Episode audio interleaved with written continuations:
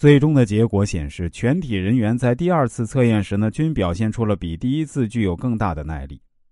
这个实验证明了一个事实，即对团队加上压力的话呢，投射心理更能发挥作用。这个实验同时也证明，投射作用之大小，与对所属团队或个人的依靠强度成正比。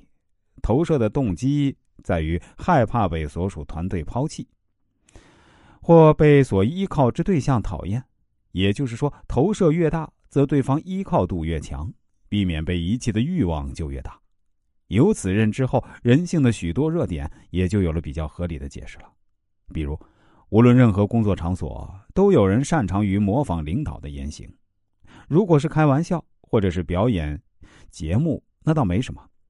然而，如果一个人在不知不觉中，其言行举动均与领导一模一样的话呢，就显得有些病态。为什么？因为在极端投射的背后，必定存在着使这种心理现象发生作用的极端挫折感与自卑感。也有时候啊，也许是因为无意中压抑了无法发泄的敌意和憎恨等感情所致。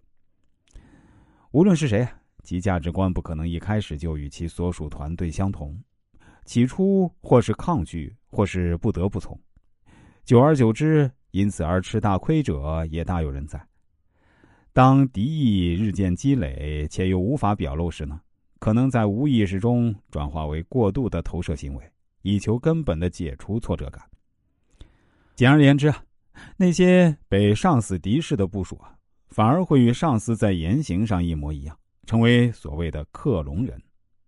这就是投射的负面作用，与前面所提的正面作用不同。两者虽然外表雷同，内涵却刚好相反。同样。对他人呢，怀恨又害怕被对方发现的人呢，常会把自己的兴趣、服装、言行模仿或是装扮成与对方一模一样，或者在恋爱中因感觉自己条件比交往中的女性逊色，又害怕自己的弱点暴露出来，于是，在不知不觉中追求与女友有同样的兴趣，这些啊都是负面的投射作用，长此下去终将无法避免冲突，可以说是极其危险的投射行为。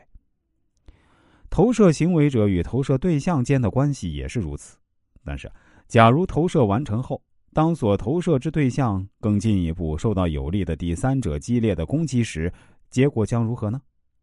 行为者可能对于该第三者重新开始新的投射作用，然而更有可能的是，由于自己已投射到被攻击者而与之合二为一，